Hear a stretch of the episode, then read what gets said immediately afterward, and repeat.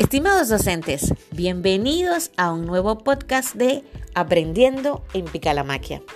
En el día de hoy vamos a trabajar un tema muy interesante.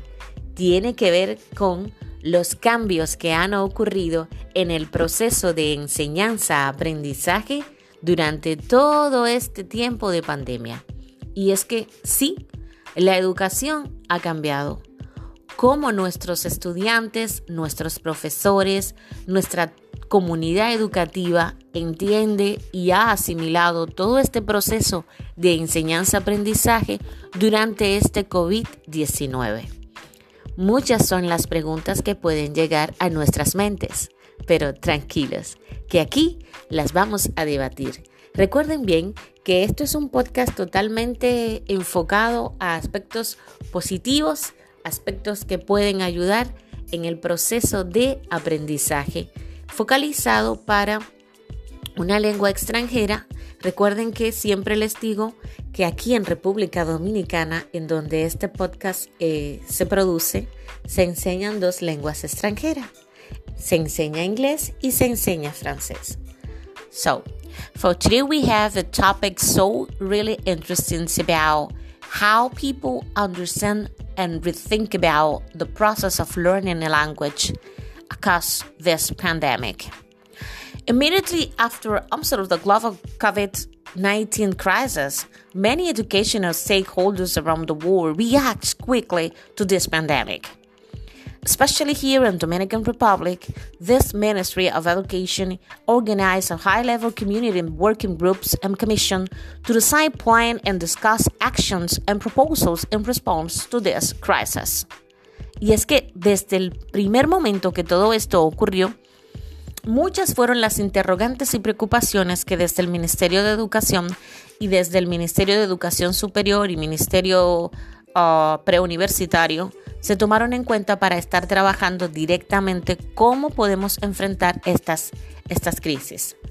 Uh, although several of these commitments include no government organization, founders, and cooperation agencies. The ongoing challenges for these opportunities and commitments and working groups had been need to consider technological resources to continue giving groups the classes and provide on distance learning education. In some cases, official responses had been so integrated in different approaches distance learning, e learning, learning programs, teacher trainers, support students, all think about devices. What in other responses we have so far like being more target and we cannot forget about additionally for this a specific topic. Some country like us we were organized as a multi-sectorial alliance and campaigns with other institutions around the world because we have to support the continuing education in English and we are receiving many many help from many agencies and many opportunity for people to help us. Teaching a foreign language in Dominican Republic it's it's it's challenging because sometimes we don't have the, the old access to the participant in a, in a class. Because as you will know, English, we are teaching English with like distance classes. Devices sometimes the access to the internet is, is not so convenient for those students. Anyhow, we have the a great uh, opportunity to rethink about how we're gonna measure those outcomes from students uh, and also think about how, how education changes in acquiring a foreign language. Muchas son las interrogantes. Y es que cuando estamos aprendiendo una lengua extranjera y en este momento estamos atravesando por esta crisis, las interrogantes se focalizan en cómo nuestros estudiantes con el aprendizaje a distancia, que es el que estamos teniendo en todas nuestras clases, se les hará más fácil entendernos. A veces hay problemas con los dispositivos que tienen, pero muchas veces también los problemas están focalizados en el acceso de Internet.